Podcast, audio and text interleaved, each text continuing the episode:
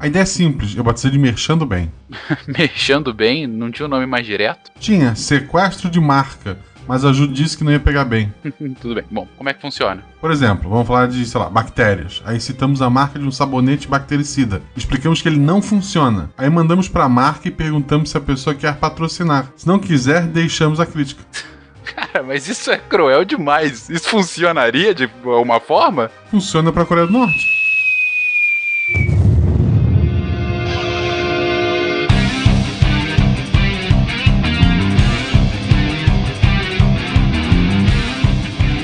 Pessoas, aqui Fernando Malto Fencas, diretamente de São Paulo, e hoje tentaremos entender um pouquinho dessa loucura. Do Rio de Janeiro, aqui é o cara que só é lembrado quando vou falar de catástrofe. Pensou desgraça, pensou Marcelo. um bom slogan político, hein? Esse é meu mote, cara, é o Constanza. Tá ficar na tua cabeça aí. Também do Rio de Janeiro, aqui é o Geraldo, e você sabe qual é o barulho que faz uma bomba nuclear coreana? Qual? K-pop. Puta! E diretamente de Uberlândia, aqui é Felipe Mendonça, e para entender a situação da Coreia do Norte, eu recorro aqui aos versos da Valesca Popozuda que diz: Bateu de frente é só tiro, porrada e bomba, cara. Deus do céu. A gente vai convida especialistas internacionalistas. Parabéns, parabéns. Orgulho! Obrigado, obrigado. Valesca Popozuda é um grande orgulho nacional e palavras de sabedoria, cara. Quiçá coreano. Salve, salve, gente amiga da ciência. Direto do campo 14, eu sou William Spengler e aos três anos eu aprendi a dirigir e aos nove eu ganhei uma corrida de iates. Esse é o grande líder. Supremo. Diga as passas, Catarina, aqui é Marcelo Guaxinim e mantenha seus amigos próximos e seus inimigos apavorados. Você está ouvindo o Psycast, porque a ciência tem que ser divertida.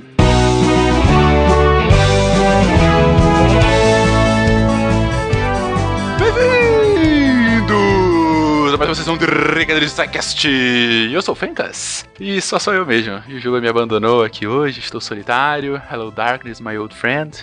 Mas enfim, temos alguns comentários interessantes para vocês, nobres ouvintes. E o primeiro e mais importante, queridos, como vocês, antenados com o vídeo do SciCast, já devem ter percebido, desde segunda-feira lançamos uma nova atração. Sim, o Spin de Notícia, o seu podcast diário de notícias e curiosidades científicas escala subatômica. Sim, esse projeto inovador e absolutamente insano que a gente está promovendo de fazer o que vocês pediram um SciCast diário, claro, num formato um pouco mais pocket, 10, 15 minutos, mas todo dia sempre notícias, informações, curiosidades científicas das mais diversas áreas, cada dia com um host, com um apresentador diferente, justamente para que você se mantenha informado. Você acorda já tendo notícias fresquinhas daquela sua área. Gente, é um projeto bem ambicioso nosso. A galera tá entrando de cabeça. Eu tô curtindo muito de produzir. Tô ficando um pouquinho maluco mas vai dar tudo certo e a gente vai continuar aqui todo dia, de segunda a sexta, no seu feed mais próximo. Até porque final de semana também é sacanagem, né, gente? Vamos lá, de segunda a sexta-feira, de manhã cedo, o seu spin de notícias. E é claro, o spin só pode acontecer porque você, nobre patrono, apoia esse projeto. Sério, gente, se a gente não tivesse vocês, patronos, a gente não poderia estar tá criando tanta coisa nova, tanta coisa legal pro Deviante. Então, se você acha que tá muito legal mesmo, se você quer que esse projeto continue, se você quer que cada vez mais coisa legal assim continue. Apoie lá no Patreon, no PagSeguro, enfim, entra nessa, venha ser patrono conosco,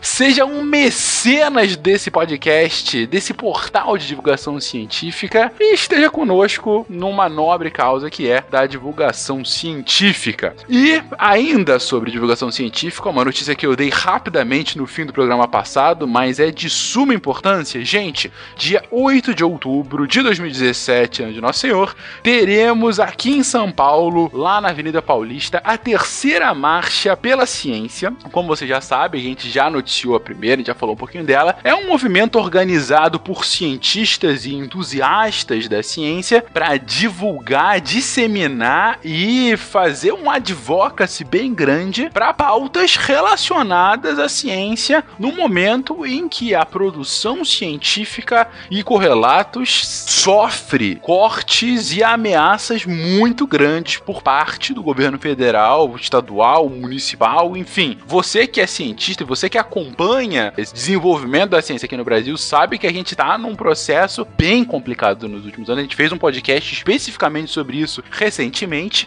Então, você que está preocupado com o rumo das coisas e acha que de fato o engajamento político ele é necessário para que a gente resolva essa situação, apareça lá. É muito importante que a gente engrosse o couro, que a gente faça ecoar as mensagens de defesa da produção científica aqui no Brasil. Então vamos lá, gente. Terceira marcha pela ciência em São Paulo, dia 8 de outubro de 2017, na Avenida Paulista, a partir das 15 horas. Vai ser um domingão, Paulista fechado. Então você que está em São Paulo, em mediações, aparece lá. O SciCast estará presente, estará lá com vocês. Teremos outras atividades, enfim. As coisas ainda estão sendo decididas agora. Inclusive, a galera tá promovendo uma vaquinha para cobrir os custos. Isso não é, um, não é uma coisa caríssima, mas também não é de graça uma mobilização como essa. Então, se você quer apoiar a Marcha pela Ciência, a gente vai deixar aí o link no post. Você dá a sua contribuição para que ela possa acontecer. Último recado, gente, também é um pedido de contribuição. Gente, não sei se vocês se lembram do nosso podcast, nosso cast sobre astronomia amadora. A gente comentou sobre o professor Bernardo Heidel, que é um dos entusiastas da astronomia aqui no Brasil e que tem inclusive uma oficina que é visitada publicamente. O problema é que o professor Bernardo ele teve um problema há uns dois meses atrás. A oficina dele foi invadida, foi furtada, levaram quase tudo dele. E enfim, ele ficou numa situação que é um divulgador científico que precisa daquilo para sua divulgação, é, obviamente, né? E como é que ele ia resolver? Ele resolveu fazer uma vaquinha para tentar levantar uma grana e repor o que foi furtado lá da oficina dele. A gente achou bem interessante, por ser um cara que tem uma contribuição muito interessante para a divulgação científica aqui no Brasil. Então, se você conhece, se você acha uma causa justa, fica aí o link também para apoiar a vaquinha pro professor Bernardo Heidel. A vaquinha tá aberta até o final desse mês. Dá lá uma olhada, dá a sua contribuição, enfim. Qualquer apoio à causa científica é sempre muito válida. Gente, vou parar de falar aqui, já tô muito solitário. Vamos pro episódio, um episódio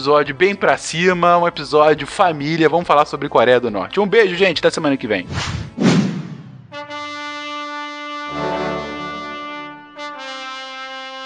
Quando Kim Jong-il nasceu, dois arco-íris se formaram no céu. Com três semanas de idade, já era capaz de andar. Na primeira vez que jogou golfe, em 94, aos 53 anos de idade, fez 11 buracos numa tacada só. Durante sua vida, seria um ícone de moda mundial e inventaria o hambúrguer. Seu filho Kim Jong-un, que assumiu em 2011, mais modestamente aprendeu a dirigir aos 3 e ganhou uma corrida de iates aos 9. Já o patriarca Kim Il-sung espantou um navio japonês com pedrinhas e ganhou a guerra praticamente sozinho, no melhor estilo Rambo, ou Braddock, o supercomando? Essa é a verdade alternativa sob a qual vive o estado da Coreia do Norte. Um pequeno país, com território menor que o Amapá, com 28 milhões de habitantes e governado por uma dinastia de líderes queridos, cujo poder é visto como sobrenatural. O rato que ruge, a bizarra ameaça nuclear do século 21, o país ermitão no qual não existe internet, segundo seus líderes, para proteger a reputação do Ocidente. Isso mesmo. Afinal, há algum método nessa maluquice?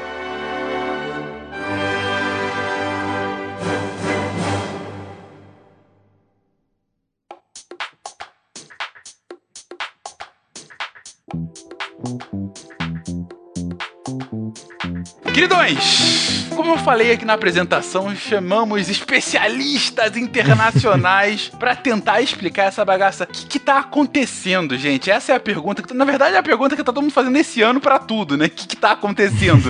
Ninguém tá entendendo muito bem. Mas antes de começar, Geraldo, Felipe, a gente acabou convidando vocês por conta dessa excepcional iniciativa desse novo programa, recente programa, que é o Chutando a Escada. Há algum tempo eu venho indicando ele no Twitter e para alguns amigos, porque eu, como internacionalista de formação, adoro ouvir boas análises de política internacional em formato de podcast, melhor ainda. Então eu falei, cara, tá ótimo esse programa, por favor, ouçam. Façam aqui o jabá do programa de vocês, por favor. Fencas, primeiro, obrigado, cara. A gente ficou muito feliz com esse convite. A gente é, tá começando ainda essa trajetória na podosfera brasileira. Nosso programa chama Chutando a Escada, o nome o Felipe que inventou, né, Felipe? Pois é. Começamos em maio, Estamos aí já com quase 20 episódios. Estamos tentando falar de política internacional para um público mais amplo, para gente que o nosso trabalho diário como professor não iria alcançar, e com um pouco de bom humor, aí, inspirado até no, no SciCast, né? Pois é, o SciCast é uma grande inspiração e nós estamos lá falando toda semana de política internacional e também estamos cada vez mais especializados em chutação de escada. Então a gente tem ali no final do programa um quadro onde os nossos convidados podem chutar a escada de alguém ou de alguma coisa. E é um momento bem interessante, assim, né? De Momento de desabafo, né? momento de desabafo.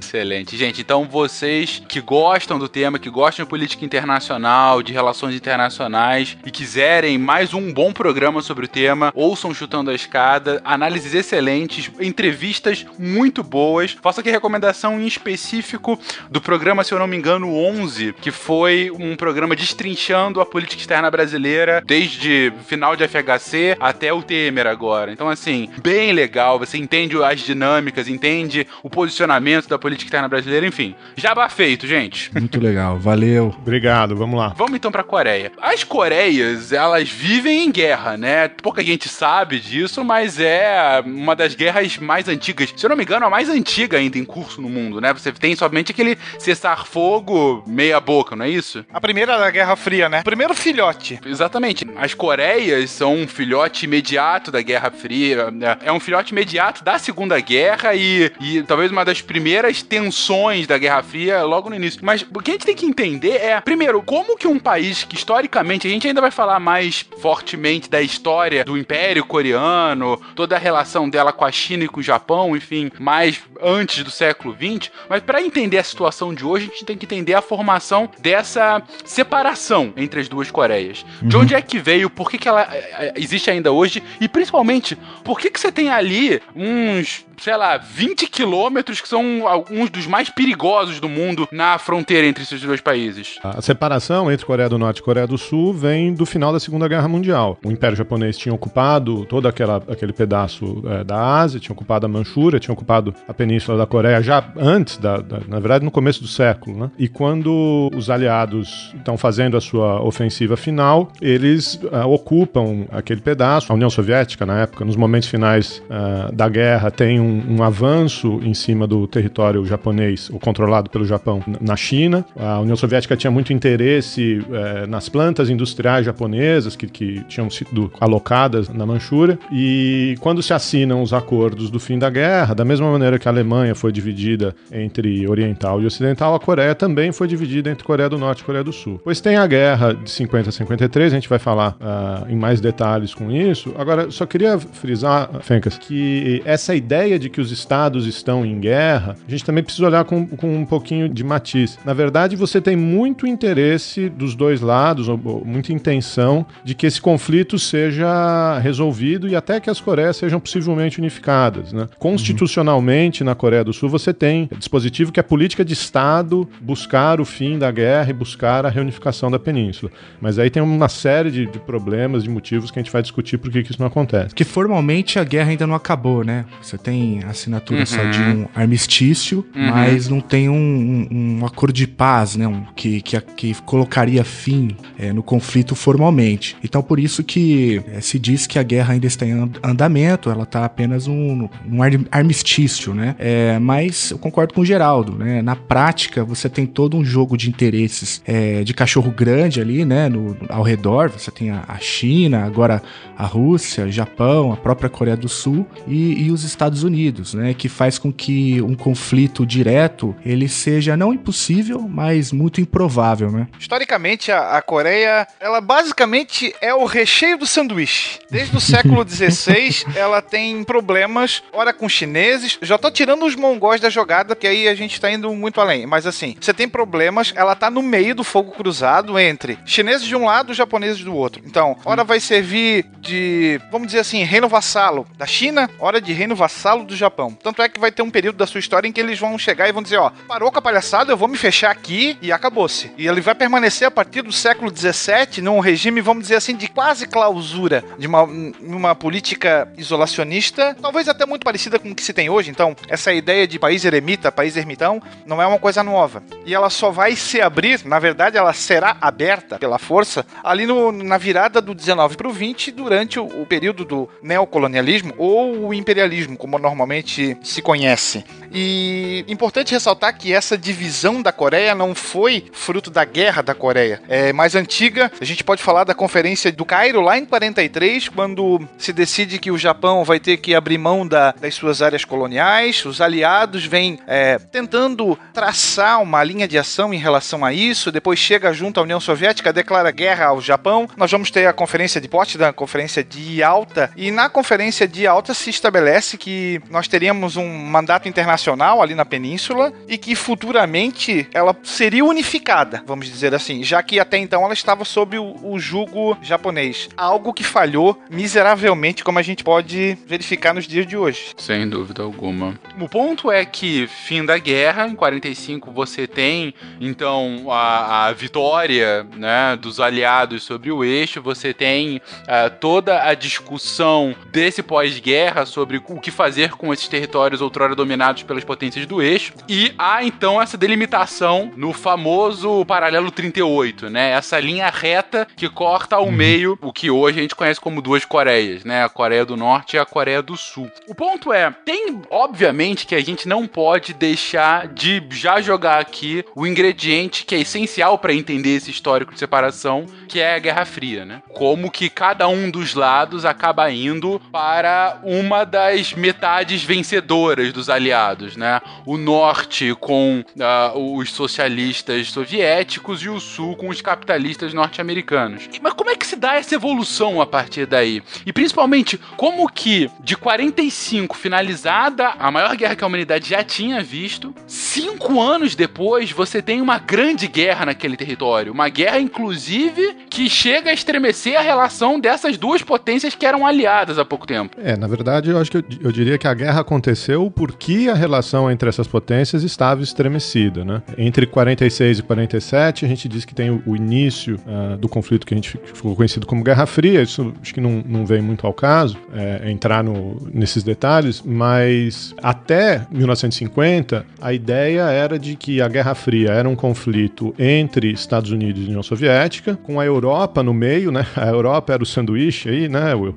E o recheio Opa. do sanduíche. Exatamente. E você tinha o, todo o foco do geoestratégico, geopolítico, eh, na disputa eh, pela Europa, né? Nas eleições e que partidos comunistas tinham algum avanço, a questão eh, do bloqueio de Berlim em 48, etc. A virada começa com a Revolução Comunista na China em 49. E aí tem algumas coisas importantes, porque primeiro ninguém imaginava que a China fosse virar comunista. A, a China, depois da, da vitória sobre a ocupação japonesa, o governo estabelecido era o governo nacionalista do Chiang Kai-shek. Você tinha um movimento comunista liderado pelo Mao Tse-tung, que foi quase derrotado, mas aí finalmente em 1949 ele triunfa e de uma hora para outra a China vira comunista. O Ocidente olha para isso dizendo, olha, é, é o bloco comunista em expansão, é a ameaça vermelha. É, a gente tem que imaginar também que tem- você tem vários elementos nesse momento. A União Soviética detona sua primeira bomba nuclear, você tem toda a ameaça do macartismo, a caça, a caça às bruxas nos Estados Unidos. Então, eles estão olhando para a Ásia,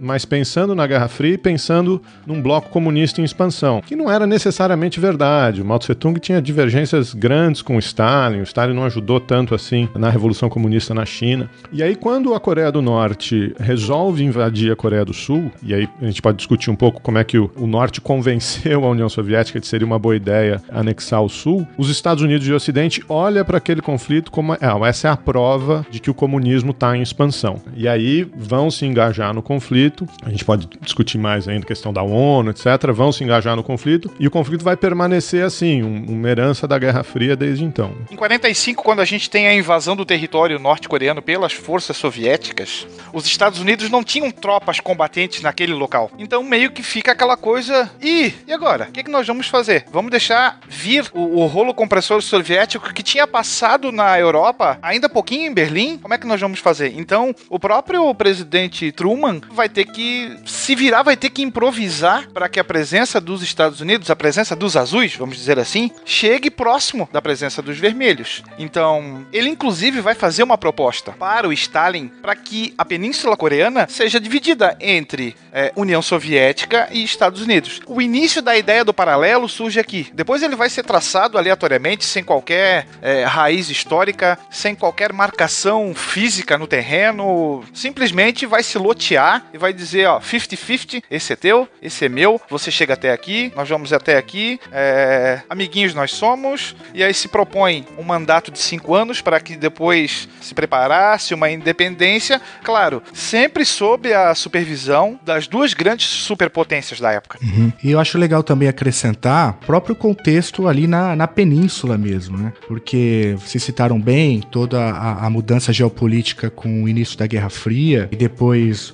o mal na, na China, mas também ali no contexto mais regional, é, você tem também um sujeito nada fácil de lidar na Coreia do Sul, é o Syngman Rhee, que era um sujeito bastante agressivo, anticomunista, né? Um defensor, um ditador que defendia... Extrema direita, né? Extrema direita, né? E que defendia uma, uma inserção né, no, no modelo de capitalismo defendido pelos Estados Unidos, algo que a gente já viu alguns paralelos da América Latina, né? No mesmo período. Um pouco pouquinho mais para frente.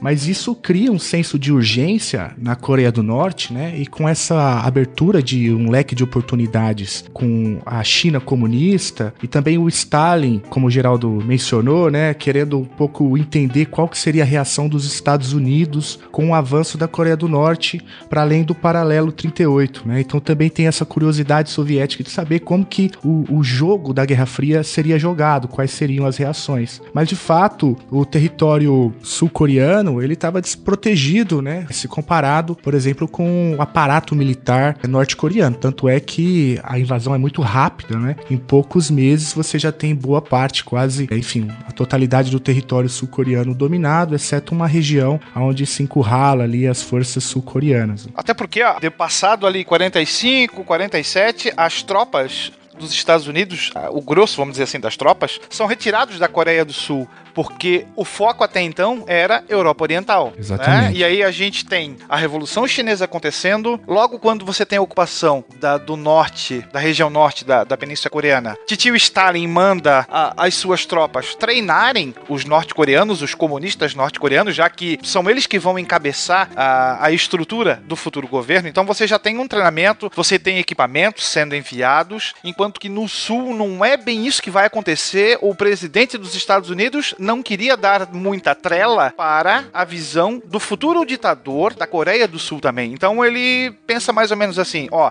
tem problemas maiores na Europa, meu foco será a Europa Oriental. E eu não tenho por que ficar ouvindo mais um governante aqui que é, claro, anticomunista, sim, lua preta, ditador, que depois vai é, proporcionar verdadeiros massacres contra a oposição, mas o interesse ainda não era aquele ali. Depois é que a coisa vai, vai mudar e até talvez por isso essa primeira onda de invasão, quando você vem do norte para o sul, seja facilitada pela ausência de tropas, é, pela falta de equipamento, pela falta de treinamento também. Tem, tem mais um elemento aí, junto com, com tudo isso, que é até 49, a China era considerada o grande parceiro dos Estados Unidos na região. Sim, não uhum. representava perigo nenhum, né? Não representava perigo nenhum, tinha ganho uma cadeira no Conselho de Segurança das Nações Unidas. Como você comentou, Will, as tropas na Coreia do Sul estavam sendo retiradas. O Japão estava completamente desmilitarizado militarizado, ocupado. De joelhos, né? É, de joelhos. E, e, a ideia naquele momento é: a China será o grande parceiro estratégico dos Estados Unidos na Ásia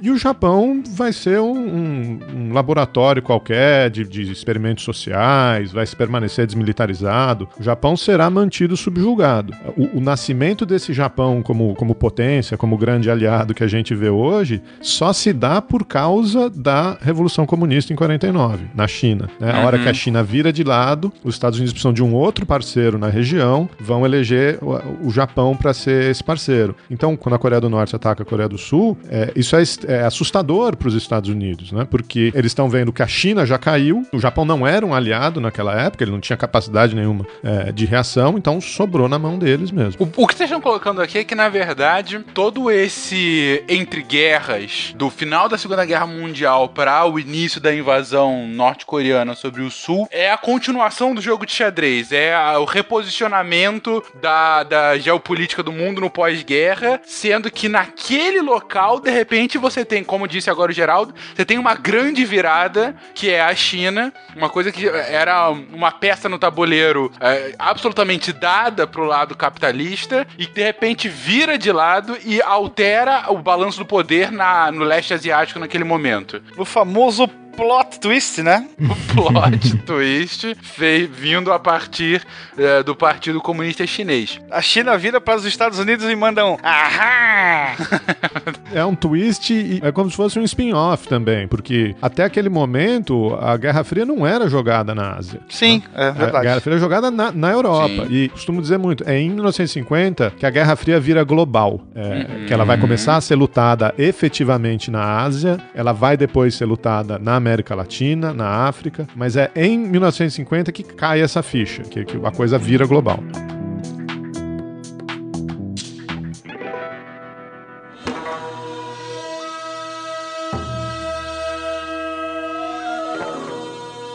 A gente pode colocar que a Guerra das Coreias é o momento em que se globaliza a Guerra Fria? É, é o start dessa Guerra Fria global? Não sei se a gente pode falar que é o start da Guerra Fria global, mas se você for cruzar eventos paralelos, é no início da década de 50 que a União Soviética faz os primeiros testes nucleares, né? Então você acaba esquentando um pouco mais. E desculpa o trocadilho totalmente horrível nessa parte. Você acaba esquentando um pouco mais a disputa entre os dois, porque antes você tinha alguém gritando muito alto e você conseguia moldar Uhum. a, a, a tensão a partir de uma hierarquia clara de, de capacidades militares. Quando a União Soviética consegue desenvolver esse armamento e você percebe que, que os dois lados podem se autodestruir, você acaba terceirizando a guerra ou as disputas para os países proxies, né? E com isso você tem os Uhum. eles se enfrentando em outros locais. No caso, na a Guerra da Coreia foi um- uma, visivelmente isso. Você tinha piloto, pilotos soviéticos e americanos se enfrentando, mas ambos falando coreano para não acusar que eles eram pilotos de, de um país ou outro. Pra não pegar Pra mal. não pegar né? mal, pois é, vai que você abre uma, um, um momento de tensão no espaço ainda mais tenso. Eu entendo que você tem a Guerra da Coreia como um ponto central nessa escalada armamentista, nessa tensão.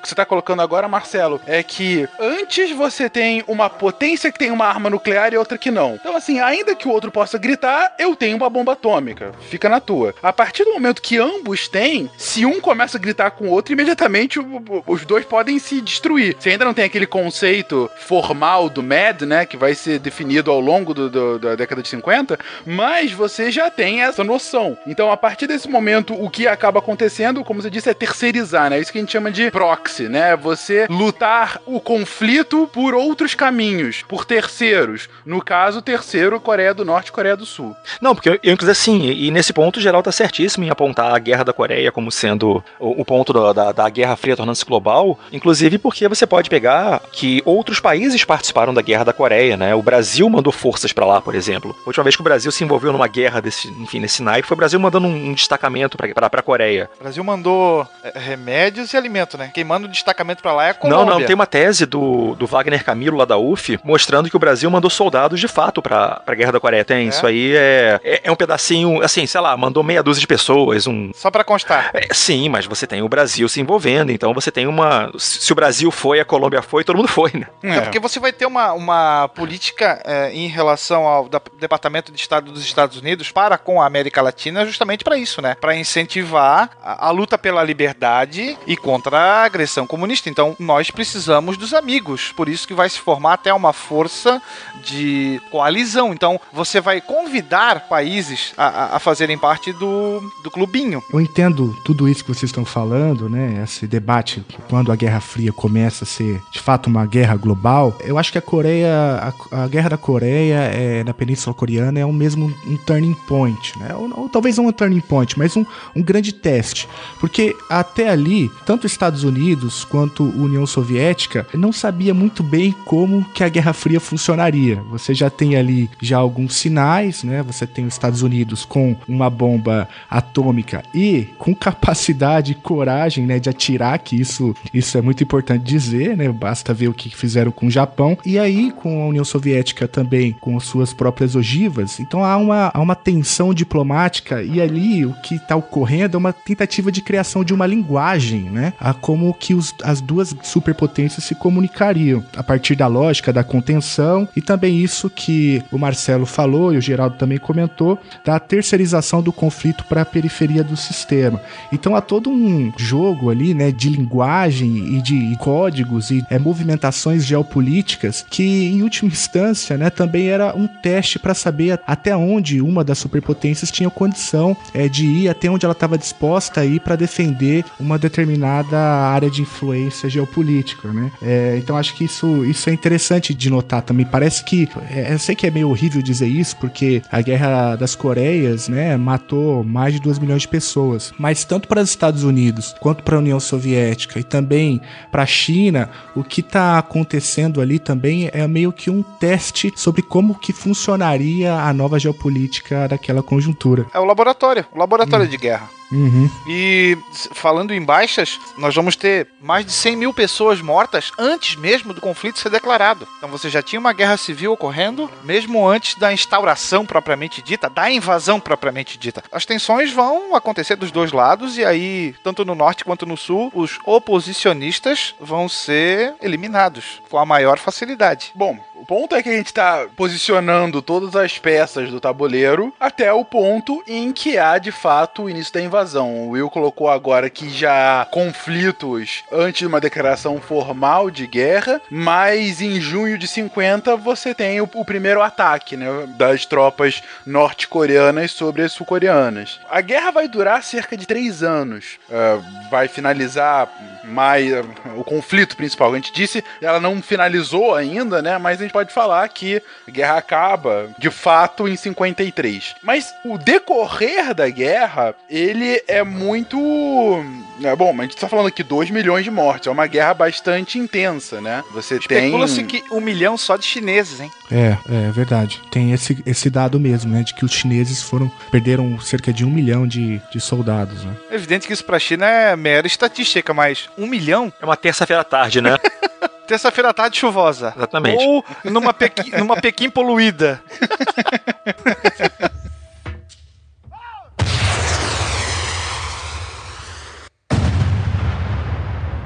Mas o ponto é, você tem uma vitória militar bem rápida, não digo uma vitória completa, mas vitórias parciais do norte sobre o sul no início desse conflito, não? O norte, na verdade, vai deitar e rolar nessa primeira fase. E aqui nós vamos ter a, a figura do grande líder, do Kim Il-sung, que já era um cara que lutava desde a época que a Península Coreana foi ocupada pelo Japão. Então ele já participava de movimentos guerrilheiros. Então, sangue nos olhos lá. Depois ele vai ser é, empossado como o grande condutor do norte coreano. E vai ser ele que vai convencer, vamos dizer assim, ou vai passar uma historinha pro bigodão Stalin e pro seu novo parceiro Mao, para que eles deem um aval, façam um aceite nesse plano que seria a invasão da, da parte que falta da península, da parte sul. É, dizendo que ah, seria rápido, é, seria esmagadora e que em pouco tempo toda a península seria comunista. Gente, como é que a ONU, cons- o Conselho de Segurança, consegue aprovar qualquer resolução contra a Coreia do Norte tendo duas potências comunistas contrárias a isso? Aí é que tá. Na verdade, o Conselho de Segurança aprovou uma resolução só pelo seguinte: quando teve a Revolução Comunista na China,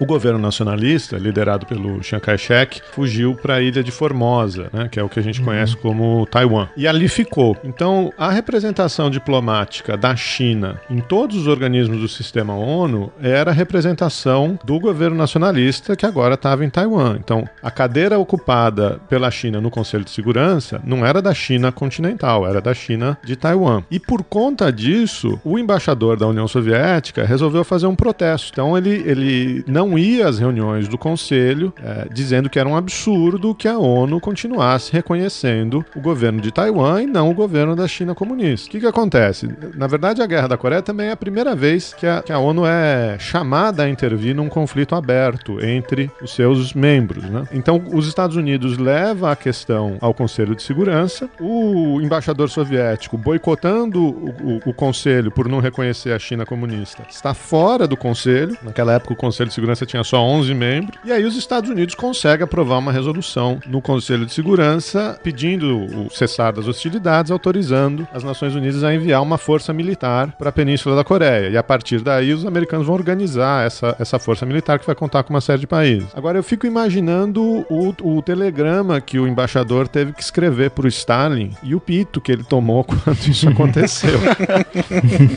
Porque a partir daí, a União Soviética, claro, não boicotou mais nenhuma reunião do Conselho de Segurança, vetou todas as resoluções a partir de então, e essa força da ONU que tinha sido autorizada passou a, a não ter mais a quem responder, porque o, o Conselho de Segurança não ia mais discutir o tema. Então, a partir partir daí, as, as resoluções da ONU que você tem é, discutindo a missão na Coreia são da Assembleia Geral e não do Conselho de Segurança. E lá a União Soviética é, não tinha veto. Lembrando, gente, que no Conselho de Segurança, qualquer voto contrário de uma das cinco potências com assento permanente, quais sejam Estados Unidos, França, Reino Unido, à época União Soviética e China, é, se qualquer uma votar contrária, a resolução não passa. Foi assim que o Conselho de Segurança foi construído lá. Eles explicam que seria como se fosse um fusível. Se qualquer uma grande potência das potências vencedoras da Segunda Guerra discordasse num ponto, esse ponto não poderia ser aprovado. Daí esse poder de veto, que não, não é bem veto na Carta da ONU, mas funciona na prática como um veto. É, na época eles, eles diziam que era o- a ONU só agiria se houvesse unanimidade entre as potências. O Stalin gostava de chamar disso do o princípio da unanimidade das potências. Sempre ele, né? Até porque essa a, a leitura que se fazia, por exemplo, da Liga das Nações, né, que foi aquele grande projeto do Entre Guerras que, não, que acabou não, não funcionando, né, era justamente por ele ser pouco pragmático, né, pouco realista, porque ele considerava todos os países membros da Liga como igualdade de condições. Né? E aí, quando se discute a formação das Nações Unidas, então se cria essa diferenciação para aumentar um pouco o pragmatismo da estrutura, de modo que ela, ela, ela passaria a ser é, um instrumento mais relevante na construção da nova ordem pós-guerra. É a lógica clara de somos todos iguais, mas uns mais iguais que outros, né? E- Exatamente. E aí, é, até para dialogar com o Geraldo, de fato foi um, um erro estratégico, né, da diplomacia soviética boicotar aquela reunião que acabou possibilitando a criação da coalizão internacional e que é, enfim, um, turning point da guerra, né? Porque sem essa coalizão não haveria a menor possibilidade da Coreia do Sul de resistir à, à, à invasão da Coreia do Norte. Eu acho que eu volto àquele ponto que eu, que eu mencionei, não é? É, a Guerra da Coreia também é um aprendizado. Não se sabia até onde a coisa poderia chegar, não é? E, e aí eu acho que um pouco da estratégia da diplomacia soviética era também tentar entender como que as instituições funcionariam e principalmente como a diplomacia norte-americana reagiria é, nessa situação. Talvez não faziam a leitura de que a reação seria tão grande, né, com um destacamento militar tão impressionante, mas de fato foi um erro, mas também foi um aprendizado, de modo que, como o Geraldo bem mencionou, isso nunca mais acontece, né? Isso nunca mais se repete em todas as grandes questões que eram de interesse, não só direto, mas também indireto da União Soviética, a diplomacia estava lá bem representada, né? Isso é interessante porque você está fazendo, está construindo a, a, a diplomacia do pós-guerra.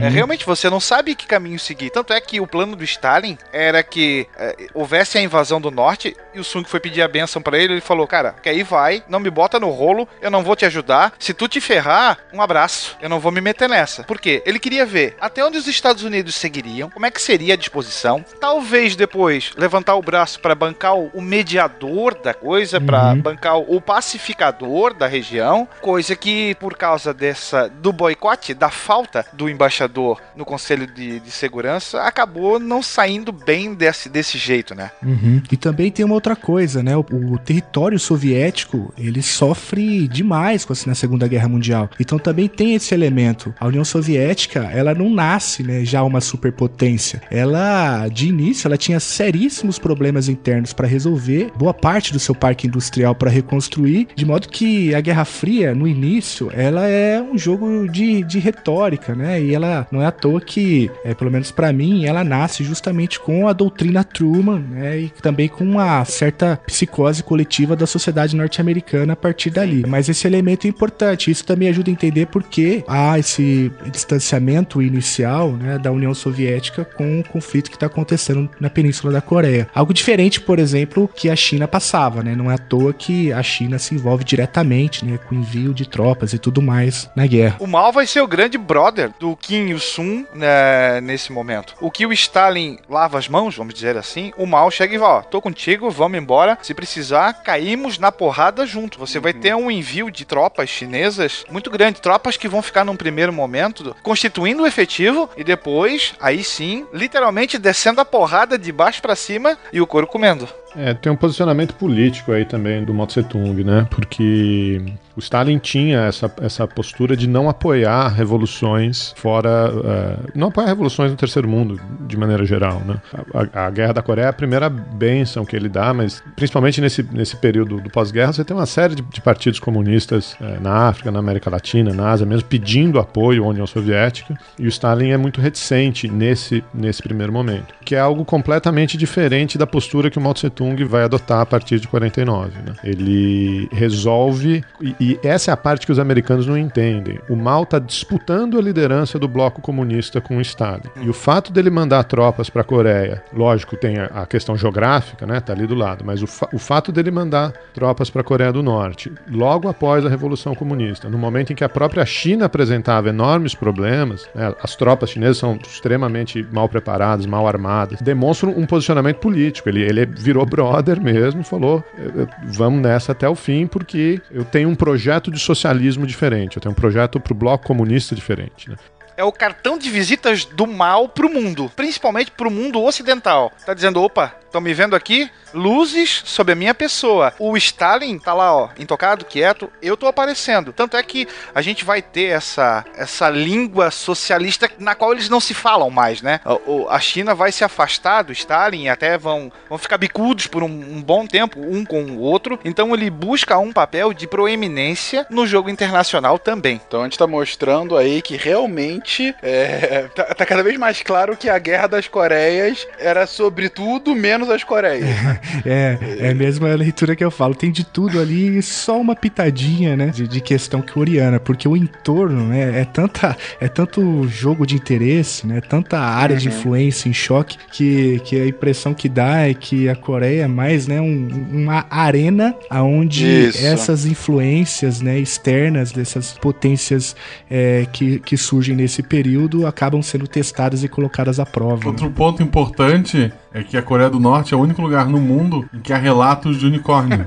Verdade. Que foi criado, é segundo a, a, Coreia do Norte pelo Kim Jong-il, não esqueça. tem um aluno da UERJ que morou na Coreia do Sul um ano fazendo intercâmbio. Ele tem um artigo que foi publicado há pouco tempo. Sei, Sei quem, é. é. Tá. Ele, ele morou na Coreia. É... Não, essa história de unicórnios é, é erro de tradução da, da mídia ocidental. Sério? Não, isso aí é Você tá dizendo que unicórnios não existem, é isso? É um animal mítico qualquer. E Papai Noel. É um rinoceronte anêmico, né? Era isso. Vocês já viram, já ouviram falar do Pulgazari?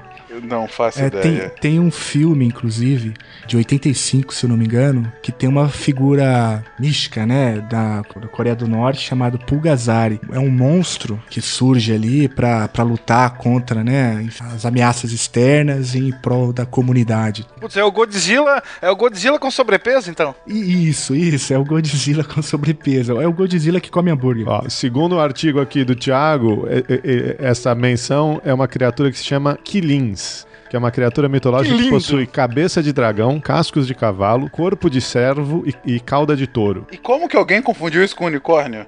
Tava doido, hein? Tava bem doido. na, na, verdade, se, assim, obviamente isso não tem nada a ver com a nossa discussão, por isso torna tudo mais interessante, mas tem uma espécie de rinoceronte, que é rinoceronte indiano, que o nome técnico dele, sei lá, o nome científico é Rhinoceros unicornis. E, ele é o que é a referência, em tese, por ser raro, por ser mítico e tal, ele seria a melhor analogia com unicórnios que seria no mundo. Eu escutei isso no podcast podcast mais cedo, antes de vir pra cá. Tem que testar, botar uma virgem sentada em cima dele, ver se ele deixa ou não. É verdade, é verdade.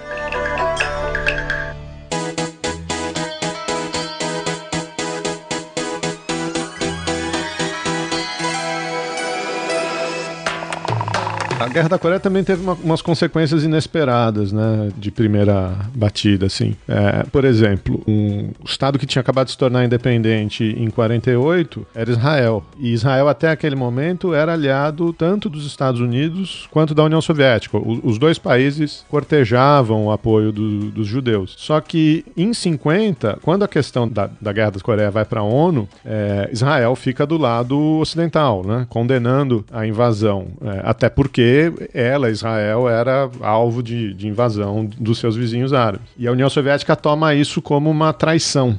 E, e, a partir dali rompe relações com Israel e vai se aliar aos seus vizinhos árabes, etc. Então é um, algo que a gente não, não olha muito. A outra coisa que eu acho essa mais interessante é que a Guerra da Coreia também é apontada como uma das grandes responsáveis para a gente ter a, a OTAN, a Organização do Tratado do Atlântico Norte, como ela é hoje. A OTAN hoje é a maior organização militar é, da história, né? fazem exercícios conjuntos, tem destacamentos especializados em cada um dos países, é um monstro militar. Né? Só que até 1950 não tinha o O da OTAN, né? era simplesmente o Tratado do Atlântico Norte. Quando começa a guerra, os Estados Estados Unidos se convencem de que existia um movimento comunista em expansão. E eles olham para a Coreia do Norte invadindo a Coreia do Sul, mas veem a Alemanha Oriental invadindo a Alemanha Ocidental. Vem a União Soviética avançando para cima da Europa Ocidental. E é, e é, só a partir dali que os Estados Unidos vão se convencer de que a, a, a, o Tratado Atlântico Norte precisava ser militarizado, que ele precisava de um destacamento militar permanente de instituições, de treinamentos conjuntos, etc. Então o, o O da OTAN vem dessa época aí, vem do início da Guerra da Coreia. E eu quero só fazer só um adendozinho, que eu não sei se esse link que o Geraldo botou do, do texto do Thiago vai pro ar, não vai pro ar, se vamos divulgar ou não vai. Só para deixar um, um disclaimer para quem tá ouvindo pra gente e quem for olhar, ele se auto-intitula mestre em relações internacionais. Ele não é não, tá? Não. Como assim? ele é aluno de mestrado, é, ele né? sequer qualificou ainda. Então, agora, no momento da gravação, Ele não é. Se alguém for chutar isso aqui daqui a um ano, ele pode vir a ser. Mas, ah, é. não, na verdade, eu acho que é, é, é credibilidade. Ah, é super importante isso. Não, é tretas acadêmicas. É interessante aqui, ó, o exército do tio Sam toma um pau logo quando chega. Normalmente nós lembramos do, do grande exército dos Estados Unidos da Segunda Guerra, ele foi praticamente todo desmantelado. Você sim tem uma, alguns veteranos, os comandantes, tudo bem, mas o, a maior parte do efetivo é formado por recrutas que têm mal e mal um treinamento básico. Então, frente àquela força bem treinada, com armamento patrocinado pela União Soviética, com treinamento da União Soviética, mais a, o auxílio dos chineses, vai ser retirar doce de criança no primeiro momento. A, a Península Coreana estava virtualmente conquistada pelo norte. E como é que então o jogo vira para ficar pelo menos num equilíbrio militar, Will? Nós vamos ter a figura do famoso Douglas Cachorro Louco MacArthur. Já era bastante famoso, era um cara laureado, um militar laureado, comandante das forças no Pacífico, para quem, né, o, o imperador Hirohito japonês se rendeu, assinou a rendição e tudo mais. E ele vai ser designado, claro, por influência total dos Estados Unidos, como o comandante dessa da primeira força de coalizão sob a égide da ONU. E aí ele era um anticomunista desde o nascimento. E ele via aquilo sim como uma grande manobra dos vermelhos para iniciar a sua cruzada contra a democracia, contra a liberdade e contra os bons costumes. Então, a ideia é esmagar os norte-coreanos sob um dilúvio. Olha só que, que, que coisa interessante. Um, dil, um dilúvio de ferro e fogo. A gente está falando em 1950. Qualquer semelhança com 2017, 2016 não é mera coincidência, né? Inclusive coincidências geográficas, pasmem, né? Pois é, pois é. Será que foi pensado isso? Provavelmente o Trump deve ter lido alguma coisa sobre, né? Ou alguém deve ter dito para ele. Acredito que ele não tem essa capacidade, mas. Houve um episódio do, de Game of Thrones. Pode ser também, é. e aí você vai ter um desembarque maciço lá na pontinha sul, que foi o último bastião de resistência da Península Coreana, que vai ser utilizada como cabeça de praia. E aí nós vamos ter a constituição dos famosos Marines americanos. A primeira divisão de Marines vai ser criada para atender essa necessidade de, de, de, mão de obra qualificada, vamos dizer assim, para repelir eh, o movimento norte-coreano na Península Coreana, na, na, na, região sul. Ou seja, se os G.I. Joe foram para esse episódio da história, então o Cobra era norte-coreano. Exato. Perfeito. Tá explicado. Então, é, é a partir, mais uma vez, da entrada norte-americana de forma efetiva na guerra que você tem esse equilíbrio militar e você consegue equalizar a, as forças naquele momento. Você consegue fazer uma contraofensiva. Assim, né?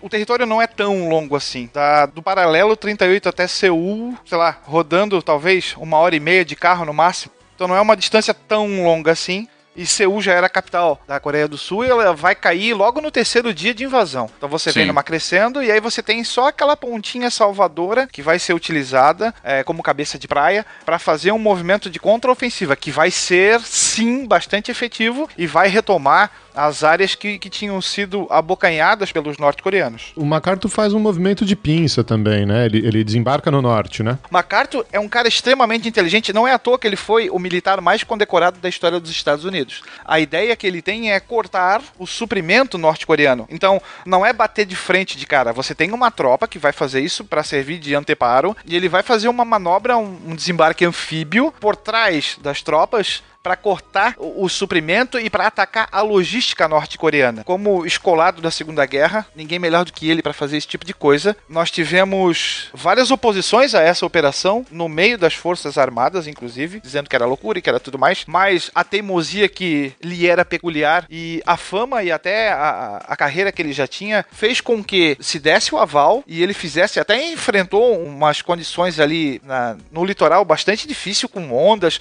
perigo de você adernar a, a embarcação, mas acaba sendo um sucesso. E aí você tem o corte das linhas eh, logísticas da Coreia do Norte e o avanço de baixo para cima vai ser um sucesso quase que total. Ah, e com esse sucesso, você chega então numa situação de empate, de impasse entre as duas tropas? N- Não, depois desse movimento do MacArthur, né, com esse movimento de pinça, é, bom, rapidamente eles recuperam Seul, né, e depois disso, é, com esse corte de suprimentos, né, de transferência de suprimentos, é, foi muito fácil e depois o, a coalizão, a partir do sul, né, é, ultrapassar o paralelo 38 e um mês depois, por exemplo, da batalha de Incheon, você já tem as forças de coalizão chegando na capital da Coreia do Norte, né? A batalha começa dia 15 de setembro, é, dois dias depois, mais ou menos, eles já estavam em Seul, e depois, 18 de outubro,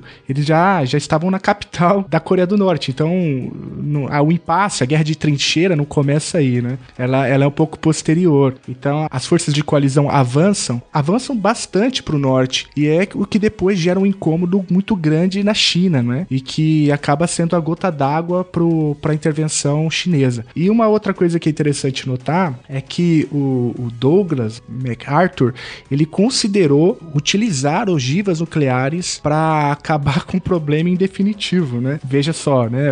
A gente ficou a um passo ali de um enfrentamento nuclear, de um lançamento de uma ogiva nuclear do, por parte do governo norte-americano, que de fato é o único país até hoje que, que teve coragem de dar o tiro, né? É, no caso não seria um enfrentamento nuclear, né? Seria um massacre. Você não tinha ainda. A União Soviética só vai ter as suas primeiras ogivas em 52, 53, não é isso? Ela tinha o domínio da bomba, mas não tinha capacidade de lançamento, né? Não tinha o. Ah, exatamente, o exatamente. veículo. A ideia do MacArthur era estrangular a China. Então, bloquear a costa. A China tem uma força aérea praticamente inexistente aqui e uma marinha de guerra extremamente fraca. Então, basicamente, é a ideia do aproveitamento do êxito. Já que tá indo, vamos e vamos até a casa deles. Se deixasse ele ir até Moscou. Mas assim, ele cogita utilizar é, o que ele chama de uma bomba atômica tática, veja bem, que seria utilizado para bombardear principalmente instalações militares na região da Manchúria e colocar a China de joelhos, já que o cara era extremamente anticomunista, mal aparecendo, né? Mao Tse Tung ali, colocando as manguinhas de fora, uma questão de honra para a, a liberdade e a democracia, entre muitas aspas, que se vencesse esse espectro, esse novo fantasma que, que, que assustaria a todos na região. E aí sim se cogitou em lançar é, essas armas, e aí o, o Truman ficou com os cabelos em pé, evidentemente. É, aí é que o cálculo político interfere no cálculo militar estratégico, né? E, e voltando a, a um comentário que a gente fez no começo do programa, os Estados Unidos olhavam para a Guerra da Coreia e viam um bloco comunista homogêneo, in- inteiriço, né? Como se Moscou, Pequim e Pyongyang falassem a mesma língua, tivessem os mesmos interesses, todo mundo estivesse sendo co- comandado é, pelo Stalin. Então, na hora que o MacArthur fala para o Truman que o plano é, é atacar e, e acabar com as forças chinesas, o Truman fala, pelo amor de Deus, não, porque no momento em que isso acontecer, o Stalin vem para o conflito, a gente vai começar um, um confronto muito maior. Se você invadir a China, o Stalin vai retaliar na Alemanha, e aí vai ser uma terceira guerra mundial. Então, a perspectiva política aí, né, é, mais global, interfere no teatro de guerra local e o MacArthur e o, e o Truman entram num, num conflito direto que vai levar a retirada do, do MacArthur. A, enfim, a, a, retirada do posto do, comand, do comandante, né? Não, não a retirada das tropas. As tropas são de novo empurradas, né, pro sul. É, e aí a China ultrapassa o paralelo 38 de novo, né? E Seul cai de novo, né? Então tem esse movimento de vai e vem. E na prática, mesmo tirar o MacArthur não adiantou muita coisa, né? Porque alguns anos depois o relógio foi para dois minutos e, e algumas décadas depois, Iron Maiden, temos o Two Minutes to Midnight. Então a gente tem em 58 essa, essa escalada da, da tensão dos Estados Unidos e União Soviética. Enfim, não adiantou muita coisa isso aí. Até porque o próximo presidente será ninguém menos que Dwight Eisenhower também, né? O grande comandante aliado, não tão louco como o cachorro louco MacArthur, mas sim com aquele pezinho já na, na beligerância também. E o perigo que o Truman encarava era justamente esse. Nós vamos desencadear a Terceira Guerra Mundial e aí? E aí não vai sobrar mais nada. Exatamente. O MacArthur é o vai ponto. bater boca com ele, vai apelar para a opinião pública dos Estados Unidos, vai fazer, vamos dizer assim, um jogo sujo para que a sua tática, a sua ideia permanecesse. Mas aí não vai ter sucesso, tanto é que vai, vai sair pela porta dos fundos, vamos dizer assim, desse conflito.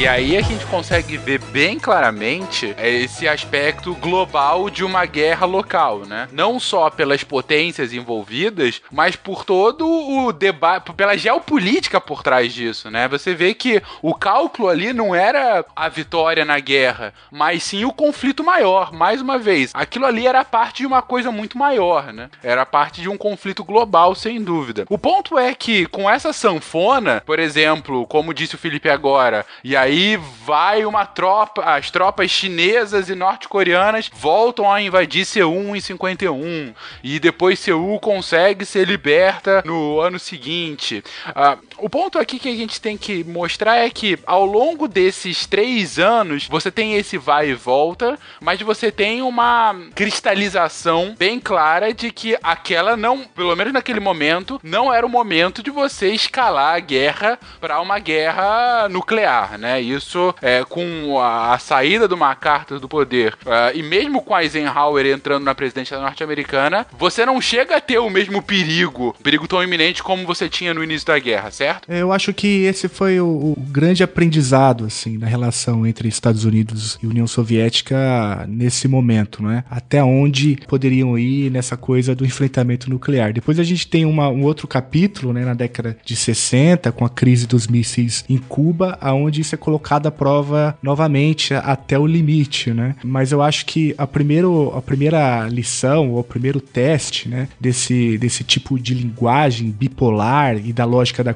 contenção acontece justamente na Península Coreana nesse período. E aí chegamos novamente no paralelo 38 e os dois lados se armam até os dentes, alegando defesa. Não, eu tô me armando aqui, tô cavando minhas trincheiras, vou lançar um campo de minas única e exclusivamente para me defender caso eu precise disso no futuro. E aí você tem a, a zona desmilitarizada, que é talvez a zona mais militarizada do mundo até hoje, uhum. tanto de um lado quanto do outro, né? E aí o um impasse fica justamente nisso aí. Você tem novamente a adoção do paralelo 38 para dividir dividir algo que, que não deveria ter sido dividido, vamos dizer assim. Tem-se o armistício, você não tem um tratado de paz, toca a bola daí pra frente. Ou seja, um cessar-fogo eterno que dura até pelo menos 2017, né? Em 53 também, o bigodão morre. Então. Bem lembrado. A, a poeira baixa um pouquinho. O bigodão é o Stalin. É. claro, né? é, que sem dúvida é um grande símbolo ainda desde a Segunda Guerra, né? É o grande símbolo líder da União Soviética.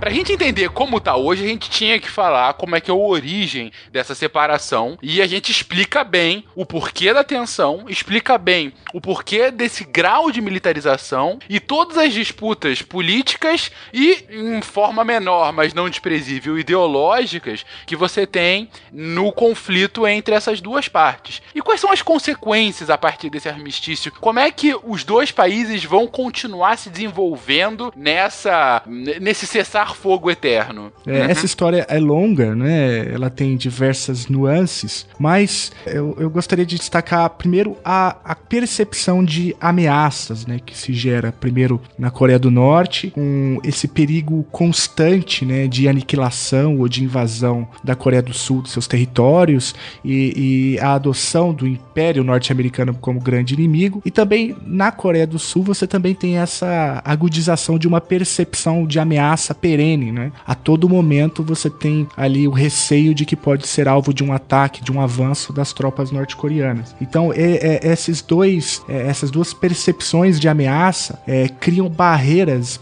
intransponíveis né, naquele momento, de modo que não é nem possível qualquer movimentação de uma reunificação. Né? E aí tem uma outra coisa também, que tanto a Coreia do Norte quanto a Coreia do Sul viram vitrines né, da lógica bipolar. Então, é, depois da Guerra das Coreias, mais adiante um pouco, os Estados Unidos começam a investir uma quantia bem razoável de dinheiro né, na Coreia do Sul para que ela se desenvolva, para que ela cresça, para que ela se insira é, dentro desse modelo de gestão econômica que os Estados Unidos defendem, né, essa, esse capitalismo liberal. E aí isso, com o tempo, coloca a Coreia do Sul é, no mapa né, das grandes potências econômicas com relações muito fortes comerciais, tanto com os Estados Unidos quanto do Japão. Né? E a Coreia do Norte ela é ultrapassada, então, mais ou menos na década de 70, né, pela Coreia do Sul, por conta desse plano né, de desenvolvimento da Coreia do Sul por parte do governo norte-americano. Então, eu eu acho que isso ajuda a entender um pouco as tensões, para além disso tudo que a gente falou, né, das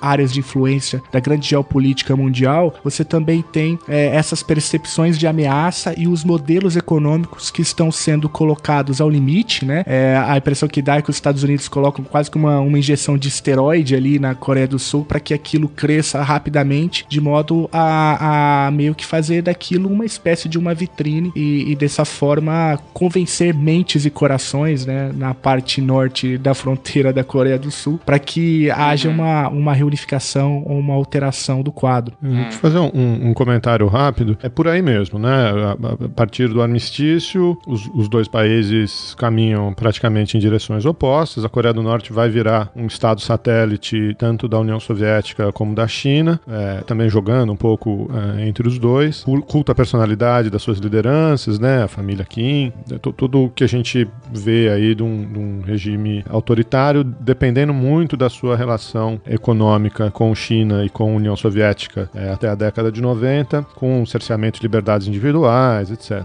A Coreia do Sul é um caso curioso, né? Porque, por um lado, você tem esse investimento maciço que o, que o Felipe estava mencionando, você tem uma aproximação militar é, enorme, obviamente, com os Estados Unidos, você tem exercícios militares até hoje, isso é um, um dos grandes pontos de de, desavença né, entre Coreia do Norte, Coreia do Sul, China, Estados Unidos. Mas o, o desenvolvimento econômico da Coreia do Sul também mostra alguma das incoerências desse discurso capitalista ocidental, né? E o que até dá nome lá ao nosso programa de Chutando a Escada, né? Uhum. Porque a economia sul-coreana nunca foi uma economia liberal aberta, como você lê nos, nos, nos livros, nos manuais de economia, né? Pelo contrário, é, era um, um, uma economia altamente concentrada, né? Eles têm lá uns, uns conglomerados empresariais, não sei se é, é Shaibos, uma Kaibos, não sei exatamente qual que, é a, qual que é a pronúncia, mas são grupos econômicos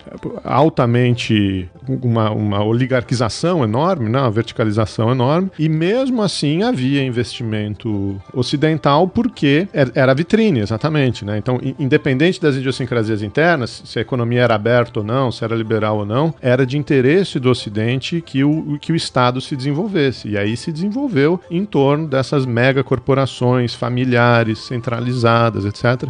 Tudo contra o discurso liberal ocidental que, que a gente uh, ouve há muito tempo. Né? Nos anos 80, a Coreia do Sul é aí um dos tigres asiáticos, né? tem taxas de, de crescimento enormes nos anos 90 é fortemente atingida é, pela crise do, do, do, Sudeste Asiático, né? crise financeira de 97. Mas aí acho que também é bom a gente parar, porque o, o fim da Guerra Fria e a dissolução da União Soviética põem novos questionamentos aí para essa relação Norte-Sul. Né?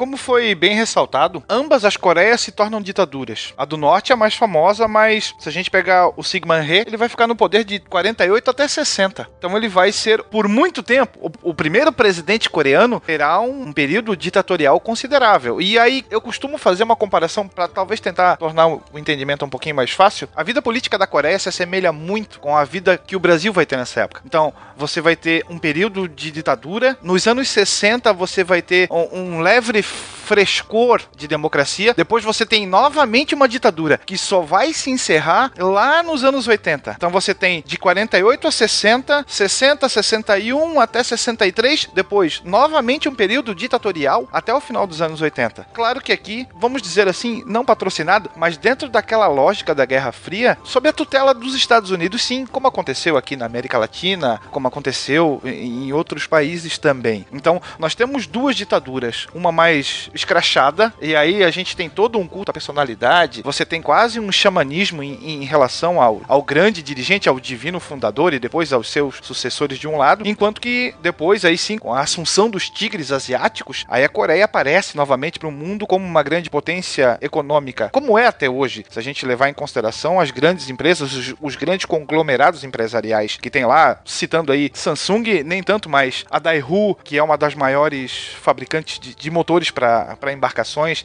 Grandes estaleiros é, lá se encontram também. A Hyundai atua nessa, nessa área também, não faz só carro, mas faz. Originalmente foi até uma empresa criada para fornecer equipamento para o exército coreano também. É, eu acho que essa história toda, né, ela nos traz algumas algumas lições, né? Primeiro que, como o Geraldo bem mencionou, que houve um forte papel do, do Estado tanto sul-coreano quanto o Estado norte-americano, né, na indução da atividade econômica na Coreia do Sul. E isso é bastante diferente do que alguns manuais por aí que você encontra, né, acabam dizendo como que funcionou o desenvolvimento econômico sul-coreano, como uma espécie de é, reflexo pura e simplesmente das forças de mercado. Não, não foi por aí. A Guerra Fria, eu acho que ela tem vários exemplos históricos onde ditaduras foram responsáveis por reformas neoliberais liberais, por reformas no mercado, né, para que a, aquele capitalismo defendido pelos Estados Unidos funcionasse da maneira como eles gostariam, né. No caso sul-coreano, novamente, você tem é, o plano Colombo, né, se não me engano, já na Europa você tem o plano Marshall, que é, é dinheiro, né, dado para reconstrução e para indução da atividade uhum. econômica, é dinheiro público, né, do Estado norte-americano incentivando determinadas atividades no plano econômico, né, e eu acho que a lição que, que a gente pode tirar, então, do patrocínio que os Estados Unidos fomentam no mundo, né, em direção às reformas da percepção deles, né, de mercado, de como o mercado deveria funcionar, é justamente essa, né, de que democracia e, e economia de mercado é, não necessariamente é, caminham bem juntas, né, e não necessariamente dependem uma da outra. Agora, uma pergunta, indo agora para a Coreia do, do Norte, a gente falou muito sobre essa quase religião, esse culto culto à figura. Ah, o texto introdutório foi uma. uma gozação, não, mas é, foi um extrato do que é o mito por trás do skin, né? Que, que dominam o país há algumas décadas. Parece gozação, mas não é, né? É, exatamente. A Coreia do Norte, como a gente colocou aqui, ela é um filhote da Guerra Fria e puxado, obviamente, pelo lado soviético. E o que acontece com essa Coreia do Norte com a queda da União Soviética? Ela acaba sendo respaldada muito mais, se aproximando muito mais da China e a China se tornando quase um garantidor do, da continuidade da Coreia do Norte, né? Eu acho que a saída da União Soviética do jogo faz com que a China ganhe muito mais importância na dinâmica de contenção, manutenção, permanência da Coreia do Norte como um player global, player regional, sei lá, como a gente pode botar.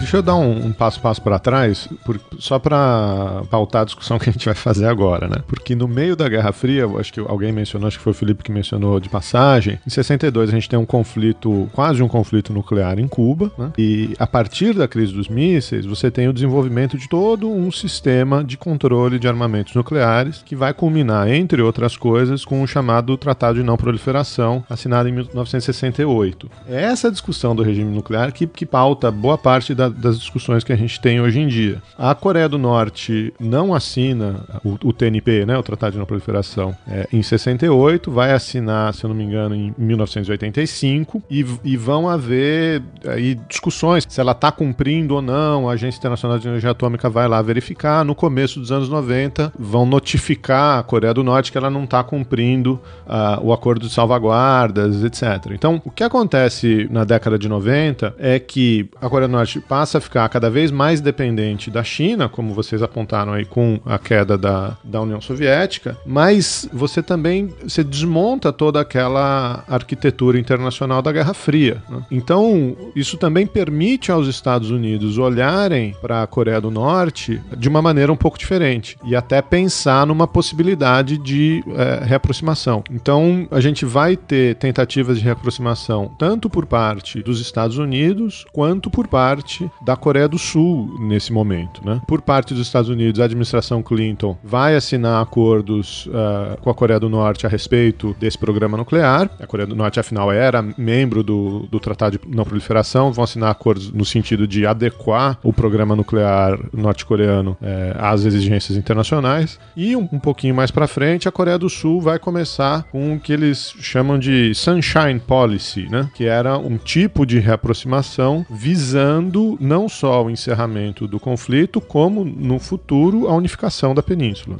As relações Estados Unidos e China, se eu não me engano, elas, eles voltam a ter relações na década de 70. A Coreia do Norte encara isso de nariz torcido. Como é que talvez o nosso, um dos nossos grandes aliados acaba trocando ideias com o grande mal? E aí você novamente abraça ou dá uma importância maior para a União Soviética. Quando a União Soviética cai e a Coreia vai quase a knockdown, ela vai pedir ajuda para quem? Para os chineses.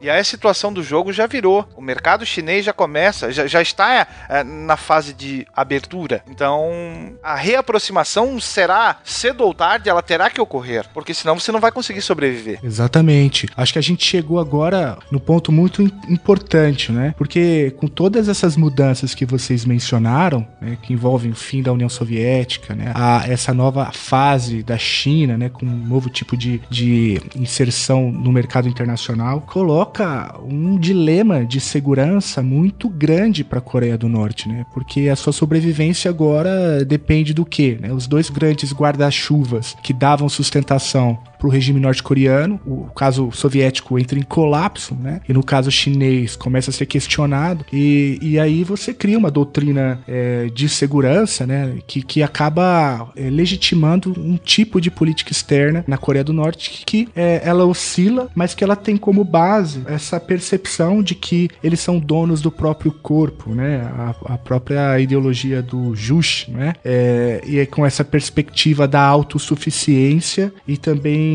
essa leitura autonomista e nacionalista norte-coreana acaba entrando novamente no jogo, né? E aí o que está colocado nesse, nesse momento é justamente um, um, diálogo mais ameno com a Coreia do Sul. E aí você tem também uma sinalização importante do, por parte da Coreia do Sul com a Sunshine Policy, como o Geraldo menciona, e aí você tem uma tentativa de reaproximação, né? A Sunshine Policy, ela é muito interessante porque ela deixava explícito, né, como também é uma, uma doutrina da ação internacional da Coreia do Sul como a não tentativa de absorção sob qualquer forma, de qualquer, em qualquer contexto da Coreia do Norte. Né? E então nós temos essa fase de tentativa de diálogo e tudo isso muda, né, com Bush nos Estados Unidos quando ele inaugura também a, a, a política externa dos Estados Unidos contra o terror, né, que logo após os atentados, né, de 11 de setembro de 2001 e que coloca a Coreia do Norte no que ele chamou ali é, de eixo do mal, né? E aí, um último comentário, a gente fala bastante, né, da, da narrativa fantástica que os, o,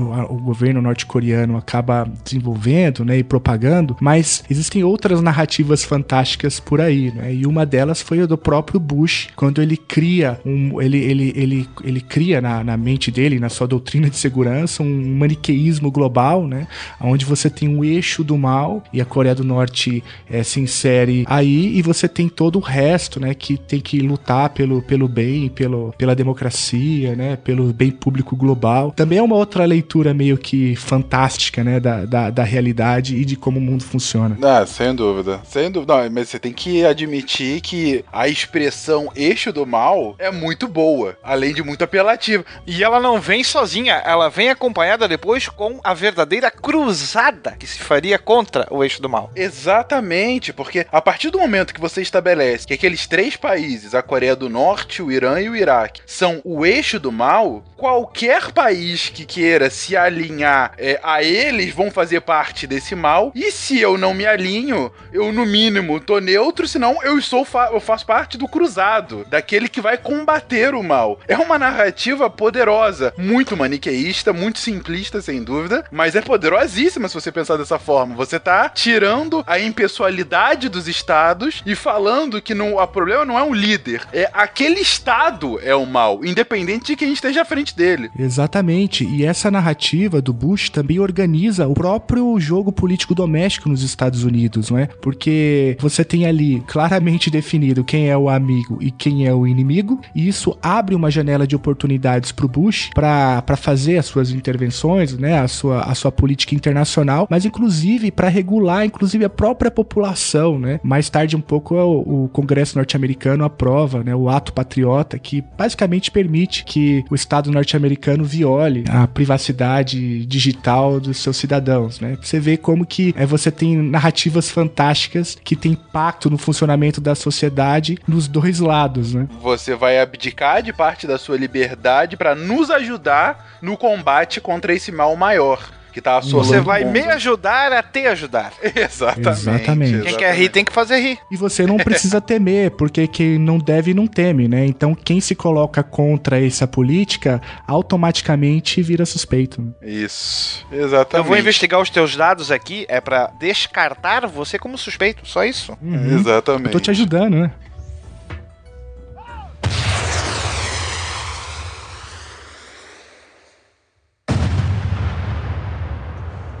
Mais um ponto que vocês colocaram é que nesse ínterim, mesmo antes do eixo do mal, o tempo todo você tem a, a questão dos testes de mísseis balísticos norte-coreanos. Gente, eu ouço isso desde que eu era pequeno. Antes mesmo de ir pra faculdade, é matéria de jornal nacional. Pyongyang lançou um, um teste balístico que foi até o Mar do Norte. Agora eles dizem que estão cada vez mais próximos de terem armas nucleares dentro de seus mísseis. E assim foi indo durante duas décadas, pelo menos. O ponto é, eu lembro quando eu tava vendo isso na faculdade, que por mais de uma vez, alguns professores acabavam resumindo isso do tipo: hoje a principal fonte econômica da Coreia do Norte é a chantagem. Você chantageia, você tem o medo internacional, a partir do medo internacional você consegue uma, novas. eh, Você consegue cartas mais poderosas na negociação internacional e aí você consegue acordos mais vantajosos, desde ajuda internacional até é, o, o cheque de ações mais, mais fortes contra você, ações essas que deveriam acontecer ante esses insistentes testes. É isso mesmo? A gente pode colocar que essa, essa política, quase política econômica norte-coreana, é um dado, é um fato dos últimas décadas? Pessoalmente, eu acho que é questão de como você recorta a imagem para você fazer essa descrição, né? Porque a gente tá falando tanto de. Enfim, acho que o, o grande foco é você ver a tensão entre Estados Unidos e Coreia do Norte. Quase todos os presidentes americanos anteriores ao Trump colocavam o problema do, da Coreia do Norte e os testes de mísseis e o programa nuclear norte-coreano como sendo um problema entre os Estados Unidos e a Coreia do Norte. E o recorte que eles davam era com a China não cooperando para solucionar dilemas porque ela tinha interesse que essa situação ficasse dessa maneira, né? Então a Coreia do Norte fazia o que ela queria fazer e a China não ajudava. Até você falar os testes é, balísticos norte-coreanos. Mas toda vez que se falava da, da independência de Hong Kong ou de eleições em Hong Kong, uma coisa, a China também fazia teste. Se você lembrar disso aí, era era, eram as duas verdades. Você tinha a Coreia do Norte e a China lançando míssil na direção do Japão, nessa época. Então eu não sei se a gente pode falar da Coreia do Norte como sendo um, um párea, necessariamente. não necessariamente um párea, mas eu também não necessariamente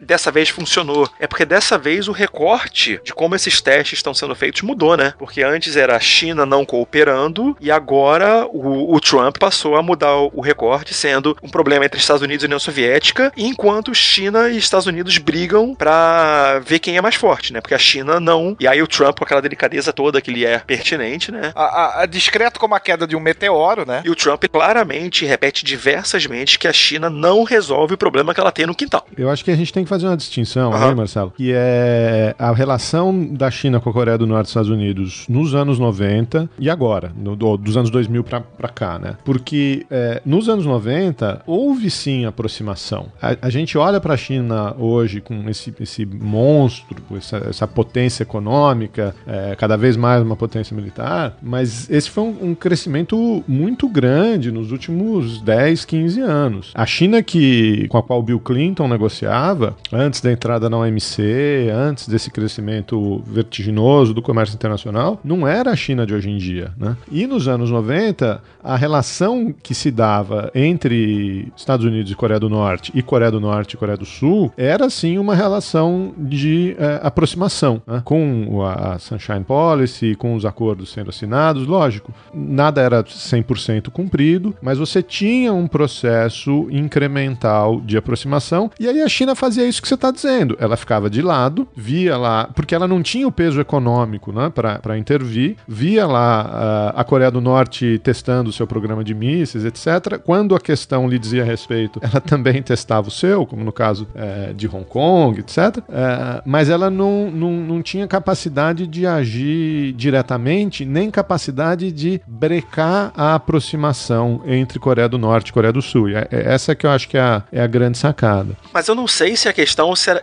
se ela não tinha capacidade ou se ela não tinha interesse de fazer isso. Porque o, que eu- o pouco que eu sei de, de economia política, eu, eu vejo que a- a- aquelas povoados, aquelas províncias no sul da China que fazem fronteira com a Coreia do Norte, elas são muito dependentes do, do comércio e do contrabando pra lá, né? Então é interessante pra China. Sim, então eu acho sim. não sei também o quanto essa, essa postura da China de não cooperar vai mais pro lado da capacidade de você não, não ter como agir ou do interesse de não agir. Não ter como agir no sentido de brecar o processo. Ah, sim, sim, sim. É, é- é isso que eu Tá quero ok. dizer. Por, por quê? Porque agora você tem essa você tem essa situação, né? E aí acho que tem uma, uma transição aí que é importante.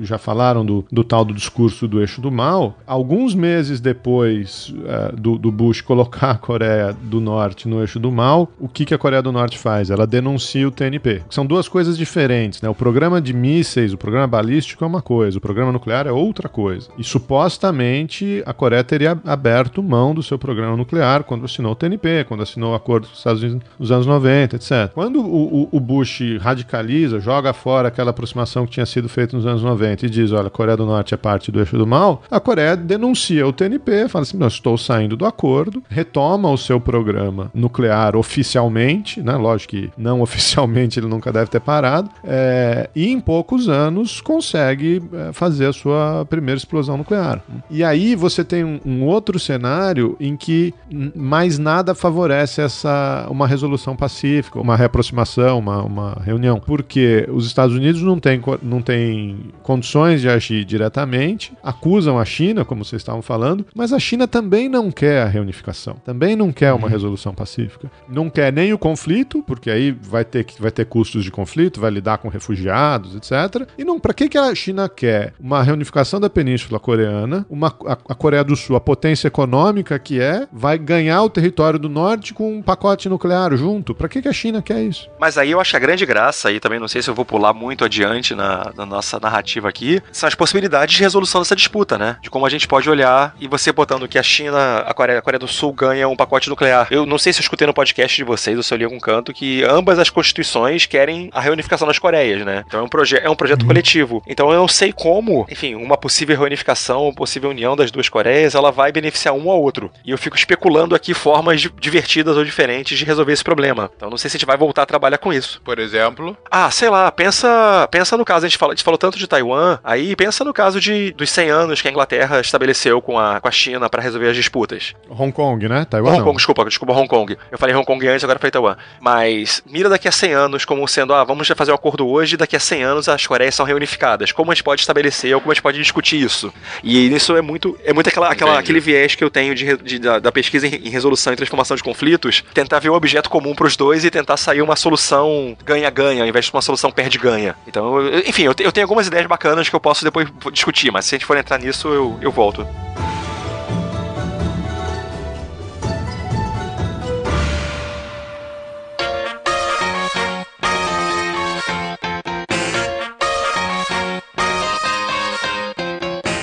A gente tá chegando agora pro, pro contemporâneo, né? A gente viu como se deu a origem do dissenso entre as duas Coreias, como tudo não passava e continua sendo muito fruto de uma disputa geopolítica internacional, como que a evolução dos dois países confirma de um lado a teoria da ferradura, né? É, de países que acabam indo para regimes totalitários nos opostos extremos e que acabam tendo desenvolvimentos econômicos bem distintos e desenvolvimentos esses atrelados também à geopolítica daquele momento chegando no momento pós-Guerra Fria, em que há uma nova redistribuição de forças em que há posteriormente uma nova narrativa de posicionamento nessa relação da Coreia do Sul, Coreia do Norte, é, Estados Unidos, China e Rússia agora, né? E a gente chega agora nos anos 2010, em específico agora a partir de 2017 com o governo Trump, com essa ameaça internacional potencial potencializada, né? Quando eu digo ameaça internacional, é de uma leitura ocidental dos fatos, sem dúvida, mas ao mesmo tempo é também por uma leitura realista de que hoje um país totalitário e um dos países mais fechados do mundo que a gente pouco conhece o seu processo decisório, ele não só tem confirmadamente armas nucleares, como ele demonstra ter meios para lançá-lo uh, em médias e longas distâncias. E aí, gente? Gente? Como que a gente sai disso? Marcelo, explica pro Fencas por que, que de uma leitura realista a Coreia do Norte não é uma ameaça. Pragmaticamente não é interessante que ela exerça, se você olhar um realismo bem tradicional, bem mais conservador possível, mais ortodoxo, exercer esse poder é interessante, mas a manutenção da ameaça, a manutenção do medo e a incerteza do que ele é capaz de fazer, ela vai ser muito mais efetiva do que ela exercer de fato o poder. Não sei se era isso que o Geraldo esperava que eu falasse, eu tava aqui distraído vendo outra coisa.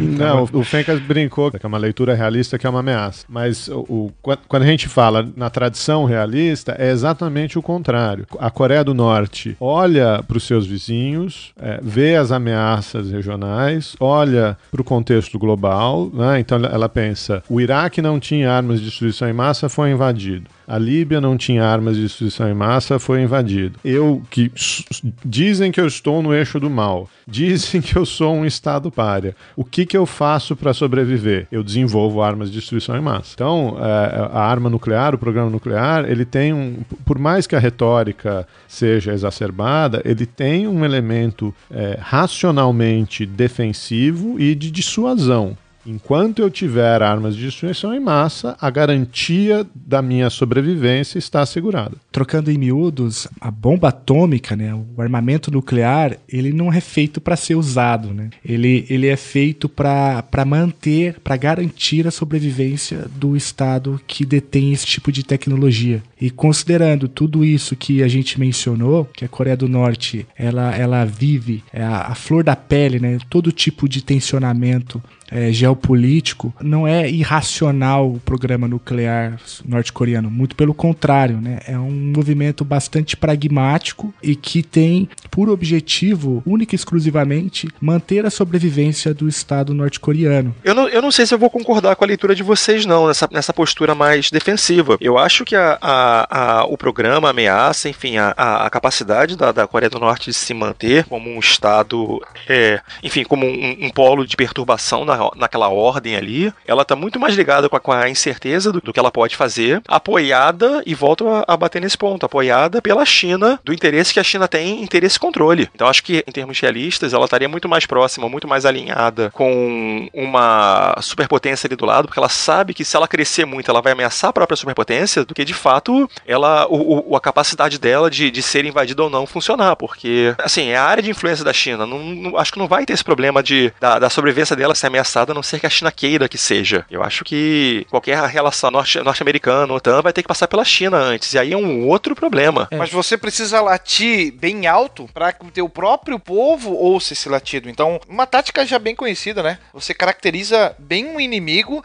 que é responsabilizado por toda a paura que a Coreia vive. Ó, as sanções da ONU, culpa dos Estados Unidos. E aí você é, talvez valoriza o patriotismo e, essa, e, e o próprio regime ganha uma sobrevida. Você caracteriza bem um alvo, você late bem alto. Claro que tem toda esse as consequências para o mundo internacional, mas para a própria existência do regime norte-coreano, ele é essencial. Vocês mesmos no, no, no- no texto inicial falou, o cara inventou hambúrguer, o cara fez tudo. A população não sabe o que tá. Ele não precisa gritar tão alto, ele só precisa. A situação coreana nunca, no- vamos dizer assim, na, na economia, né? Ah, com, com as oit- oitava sanção, né? Que já foi aprovada da ONU, você tem uma situação extremamente, eh, no mínimo, debilitada. Will, eu vou, eu vou te fazer uma pergunta que eu, que eu faço para meus alunos em toda a aula que a gente vai discutir Faça, conhecendo. faça, faça. Como que você sabe que você sabe aquilo que você acha que você sabe?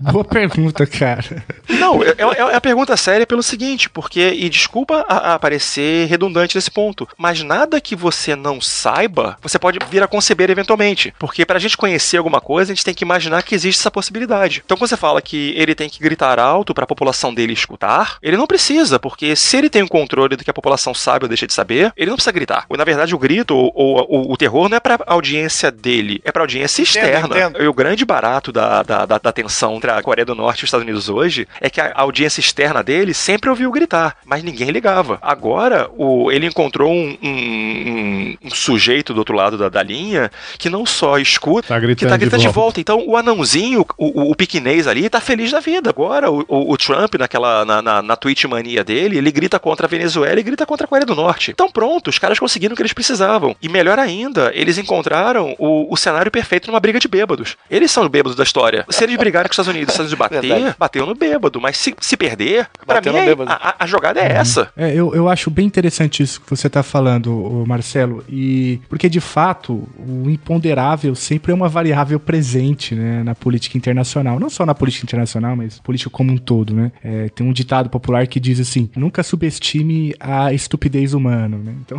a gente tem que considerar que o imponderável existe, a loucura existe, e que isso às vezes desempenha algum papel na política internacional. Desequilibra. É, desequilibra, né? A Fernanda Manhota, lá no, no Chutando a Escada, ela, ela usou uma expressão bem interessante, né? Jog, ela jogar o- a galinha no tabuleiro de war. Eu, né? eu, É eu, eu ouvi você, vocês jogaram a galinha pra tocar. Eu, eu levei muito tempo pra entender o que era aquela galinha.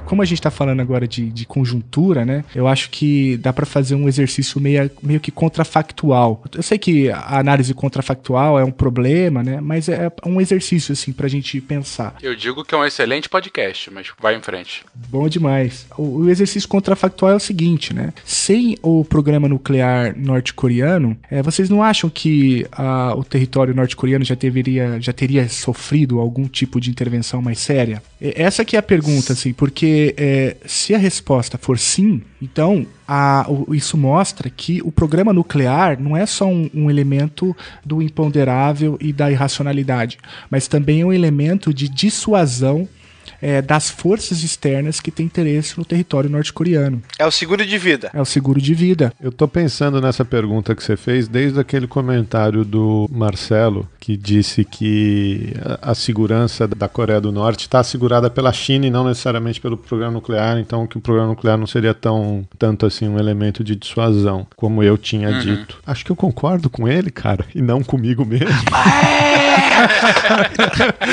Rolou uma conversão aqui ao vivo, cara. Então Tô- eu vou tô- aproveitar que eu tô, eu tô com alguma credibilidade aí pra arruinar completamente tudo que eu falei. Vou continuar botando a minha ideia e o Fernando vai lembrar e outras pessoas que tiveram aula comigo que eventualmente possam vir ouvir isso aqui vão lembrar que eu sempre falei que a, a Coreia do Norte ela nunca ia ser invadida e ela nunca ia atacar ninguém. Porque eu acho que a Coreia do Norte ela é muito mais um problema de informação do que um problema militar. Em que sentido? É, elabore. Por- assim, é, o problema da Coreia do Norte, ou toda a disputa da Coreia do Norte, é, muito- é uma questão de informação, mas você traveste isso no problema militar. Porque a minha ideia, eu acredito muito nisso, que a Coreia do Norte está segura pela, pela China. É o irmão mais velho. Não necessariamente ainda, mas enquanto ela entender que tem que ter um sujeito ali que, que negocia bem com ele, consegue, enfim, ele consegue comprar matéria-prima matéria dele, consegue mandar alguma coisa para lá, consegue servir de rota de comércio, consegue amenizar um pouco o regiões mais distantes do, do, da sua capital e que serviriam e seriam mais pobres, a Coreia do Norte ela tem uma função estratégica bem, bem legal para a China. Ela é uma válvula de escape. Ao mesmo tempo, ela consegue controlar muito bem, ou, ou conseguia controlar, como, como foi colocado no, no Chutando a Escada, ela conseguia controlar os governantes muito bem, até agora. E agora mudou um pouco o cenário. Só que, até então, qualquer tentativa de você forçar a Coreia a fazer, mais, fazer alguma coisa, forçar mesmo coercitivamente, base militar, ela causa muito mais problema do que ela vai resolver. Porque os, o confronto entre governo é muito mais forte do que isso. Então, as tentativas de, de, de mudança, ou as tentativas de, de, de contrariar a Pyongyang, vem muito pela, pelo lado econômico. E aí entra aquela brincadeira uhum. que nós uhum. fizemos no, no, podcast sobre terrorismo, eu acho que era a receita, a receita norte-coreana de frango frito. Mas para você poder tirar a Coreia do Norte ou, ou, tentar realmente afetar a Coreia do Norte, você tem que afetar a China, porque sanções, boicotes não afetam a população, como vocês me falaram. Então eu acho que a China, enquanto a China estiver confortável na situação ali e tiver, enfim, com um controle maior e precisar daquela, da, da Coreia do Norte como um estado que gera instabilidade e mais, de certa maneira, está sob seu guarda-chuva, a Coreia do Norte está muito segura. Então eu vou, eu vou nessa linha, uhum. assim. Não é para mim não é militar, para mim é problema de informação, porque a ameaça militar daqui a pouco some. Eu acho que é, é problema de informação, não é problema militar a Coreia do Norte. Ou seja, enquanto a Coreia tiver costas quentes, tá tranquilo, tá tranquilo e favorável. E da mesma forma que a, a, a, China, ela tem um mercado, quer dizer, ela tem a fábrica de todas as, tudo que é produzido pelos Estados Unidos, o resto do mundo, ninguém vai mexer com ela. Eu acho que isso ajuda a explicar um pouco hoje o que está acontecendo, né? Boa parte da discussão sobre a Coreia do Norte, ela acontece entre Estados Unidos e China, porque de fato a China é o fiel da balança aí, né? Faz toda a diferença. Agora, novamente, né? Eu estou tentando pensar a Coreia do Norte a partir dela própria, né? É, como a gente também já mencionou aqui nesse, nessa conversa, a, a, a China já oscilou antes, né? Não é à toa que essa tentativa de reaproximação com a Coreia do Sul acontece na década de 90 até. O Carter viaja né, para a Coreia do Norte em 1994, depois a Sunshine Policy. Era, tinha, tinha também a ver com o contexto é, de uma nova China que emergia. Então, é, levando isso em consideração, faz sentido, né, um pouco essa, essa perspectiva da autossuficiência, né, e da autonomia nacionalista norte-coreana, porque da maneira como você coloca, a existência do Estado norte-coreano está totalmente dependente da China. E é por isso que eu enxergo no projeto nuclear norte-coreano uma tentativa é, de criar ali um plano B, né, uma outra, uma outra área de, de influência, um outro instrumento, né, para manter a sua própria sobrevivência. Porque eu não discordo de você, a China faz toda, toda a diferença.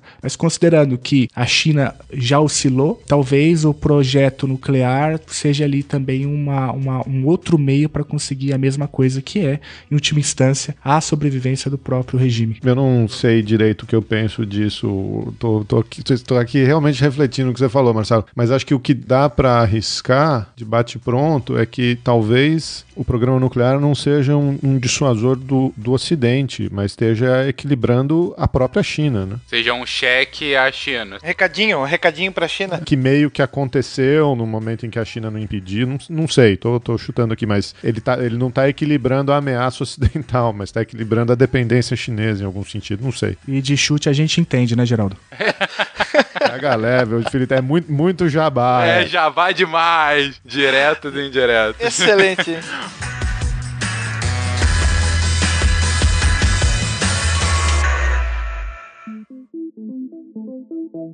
Thank you. Eu gostei dessa interpretação de, de cheque à China, uma mensagem quase de: olha, eu, eu tenho autonomia, né? Eu posso sobreviver não sem você, mas não sou totalmente dependente, como o Marcelo colocou, e eu também concordo com a análise que ele fez. O fato é que na data de gravação desse podcast, a Coreia do Norte lançou um segundo míssil passando por cima a 300 quilômetros de altura do Japão. E que caiu no Mar do Norte, uh, levando inclusive a declarações do governo japonês de situação de emergência, mensagens para cidadãos para que eles ficassem atentos para qualquer perigo que pudesse evoluir daí. E não é um exagero, isso de fato aconteceu. Para finalizar o cast, gente, uh, a pergunta que eu faço aqui que vai ser um pouco contrafactual sem dúvida, mas que eu não posso deixar de perguntar. Qual é a chance de num teste desse dar ruim? Uma bomba que cai no lugar errado, uma explosão que atinge parte da frota norte-americana, ou até uma bomba, um míssil uh, lançado de fato contra algum, algum alvo militar, ou até, na pior das hipóteses, civil, japonesa, chinesa é improvável, mas norte-americana, mais provável ainda, sul-coreano. Qual é o risco de algo assim, desse impoderável, dessa galinha pairar em cima desse jogo de war? se era pra ter acertado, já tinha acertado. Você acha? Propósito, né? Mas a pergunta dele é o, é o sem querer, né? É o sem querer. Não, aí, mas assim, eu acho que esse sem querer daí, assim, é, é o ups, eu acho que é improvável, mas a minha, a minha questão é que se esses testes quisessem ter acertado alguma coisa, já teriam acertado. Eu entendo da mesma forma. Eu acho que quando a gente fala de ogivas nucleares, né? É tudo tão bem calculado, é tudo tão bem medido, né? Tudo bem, tão bem, enfim, escrito, é, que eu acho difícil um, um, acidente. É claro, né? Eu disse aqui anteriormente que o imponderável é sempre uma sombra, né? Que paira sobre qualquer tipo de análise, né? Mas eu acho muito improvável que aconteça um, um acidente desse tipo. Na história já aconteceu, né? Um caso onde um, um, quase acontece um acidente na Guerra Fria, né? Alguém colocou nos radares norte-americanos norte-americanos, né? Uma simulação de um lançamento soviético no território norte-americano e por poucos minutos, né? É, não se disparou um, um míssil em direção ao território soviético. Mas, enfim, é, são tantos protocolos que, que, que precisam é, ser levados em conta antes de um teste desse tipo que eu acho muito, muito improvável. Espero, né? Espero também que, que eu esteja certo nessa leitura, né? Eu agradeço por Donald Trump não ter sido presidente na época em que Cachorro Louco MacArthur era o comandante-geral do Pacífico. Ou agradeço por não existir um MacArthur nos dias de hoje, pelo menos até agora. Se é o Mac é porque tu tá há muito tempo. É. Olha, quase um democrata. É, mas é só te esperar um pouco. Espera um pouco. Eu acho que, não, na verdade, eu, eu faria um, um contrafactual aí pro, pro, pro Fernando e pro, pro programa para pensar, e aí, a gente consegue ter uma solução para essa, essa tensão? É, algum acordo? Tem mais, mais ideias? Você deu a ideia dos 100 anos, mais alguma outra ideia? Cara, então, nessa, nessa lógica dos 100 anos, eu parto da seguinte premissa: daqui a 100 anos vai estar todo mundo morto, especialmente quem fizer os acordos. então você pode Verdade. prometer literalmente qualquer coisa. Então, sobre isso, Marcelo, tem um livro chamado The Collapse of North Korea, de uma autora chamada Tara Oh, de agora de 2016, publicado pela Palgrave Macmillan, que traça diversos cenários para o colapso norte-coreano, né? E, e, aí faz ali um cenário chinês, um cenário japonês, um cenário sul-coreano e um cenário para os Estados Unidos. Eu acho que dentro dessa perspectiva aí de que ele está falando, né, de um, de um movimento de 100 anos, esse livro pode contribuir com as reflexões. Deixa eu deixar uma recomendação também, vocês estavam falando aí das salvaguardas nucleares. Tem um episódio recente do Radiolab que eles entrevistam um desses operadores de mísseis nucleares nos Estados Unidos e dizem que o cara durante um treinamento fez uma pergunta para um superior dele, né? Ele estava lá vendo as, as, salvaguardas, os procedimentos, os protocolos, e aí ele perguntou para um superior dele se o presidente, que é quem dá a ordem, também tinha um protocolo a seguir, né? Algo que garantisse que o, o presidente não chegasse de ressaca, acordasse de ressaca um dia e mandasse um míssil na União Soviética ou algo, algo parecido. E aí o cara foi perseguido a carreira inteira dele por ter levantado essa, essa suspeita, né? E a, a dissuasão nuclear parte da premissa de que se precisar você vai usar. Então, se um operador de míssil questiona a decisão do presidente, isso pode dar um incentivo ao outro lado a atacar. E claro que não existe nenhum controle desse, né? Então você pensa aí no Trump hoje em dia, se ele realmente resolver usou a mãe de todas as bombas agora no Afeganistão, enfim, se realmente resolver é, tomar uma medida mais assertiva, ele é o comandante em chefe e a medida vai para frente, né? Eu acho que o Kim Jong-un tem um botão vermelho na mesa dele, que, que aciona os mísseis, e que o Trump mandou construir. No- na na Casa É. Branca não tinha, mas aí o Trump falou, não, eu quero um botão aqui, Só ó. pra ficar admirando, né? Pra ver. No meio da pra- mesa. Pra brincar, assim, né? Tá ótimo. Isso.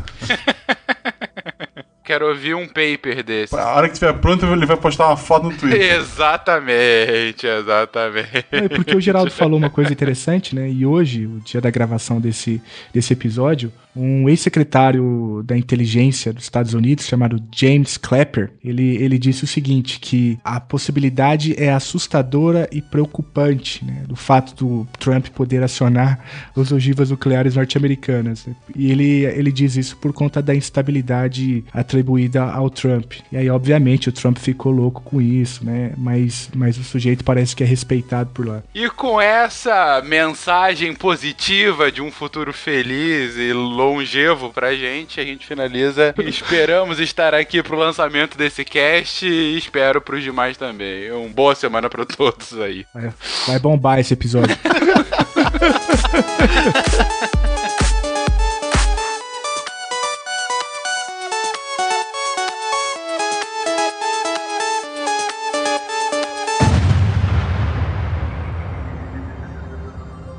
Se a ciência não for divertida, tem alguma coisa errada.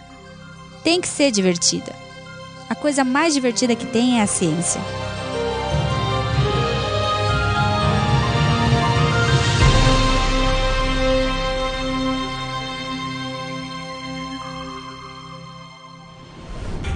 Este programa foi editado por Tapcast. Edições e Produções de Podcast.